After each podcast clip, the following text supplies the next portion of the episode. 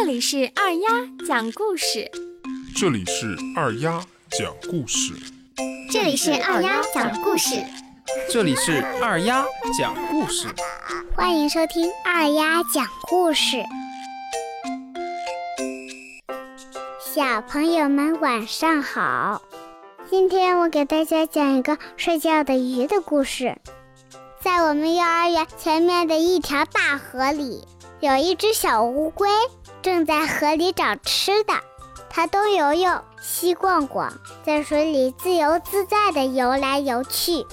忽然，小乌龟发现它的好朋友小鲤鱼正静静地待在水里一动不动的。小乌龟感到很奇怪，就慢慢地游了过去。小乌龟游到小鲤鱼身边，等了半天，小鲤鱼还是一动不动的。他想，小鲤鱼一定是在睡觉喽。天都快亮了，干脆我叫醒它好了。于是，小乌龟游到小鲤鱼的身边，刚想叫醒它，忽然它发现小鲤鱼的眼睛竟然睁得大大的。根本没有闭上，原来小鲤鱼睡觉呀！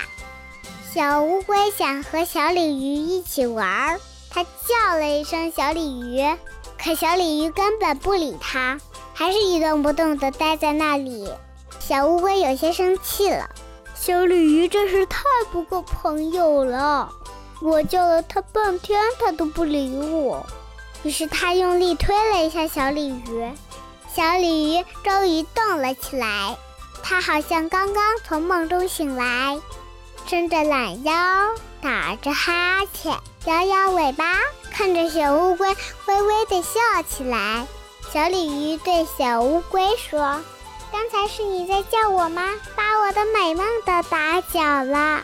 我刚才是在睡觉呀，可我睡觉从来都是睁着眼睛的。”小乌龟觉得太奇怪了，问道：“你是在睁着眼睛睡觉吗？这这怎么可能呢？我们好多动物都是闭着眼睛睡觉的，真奇怪哦。”小乌龟还给小鲤鱼示范起了自己睡觉的样子，它把眼睛紧紧闭住，双手抱在胸前，躺在地上，好像真的睡着了一样。没想到。小鲤鱼笑着告诉小乌龟：“那是你睡觉的方式，要闭上眼睛。我跟你们可不一样，我们鱼类是没有眼皮的。”小乌龟听了，更加感到惊奇了。它游到小鲤鱼的身边，仔细观察起小鲤鱼的眼睛来。它发现小鲤鱼真的是没有眼皮的。这时，小鲤鱼说：“它还没有睡醒呢，想再睡一会儿。”很快，小鲤鱼又睁着眼睛一动不动地睡着了。小乌龟看见小鲤鱼睡着了，只好自己游走了。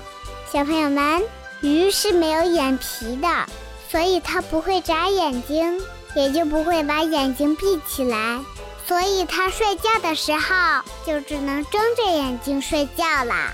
那么问题来了，小朋友们，你们知道马是怎么睡觉的吗？我会在下一次节目里公布答案。好啦，今天就到这里，我们明天见，拜拜。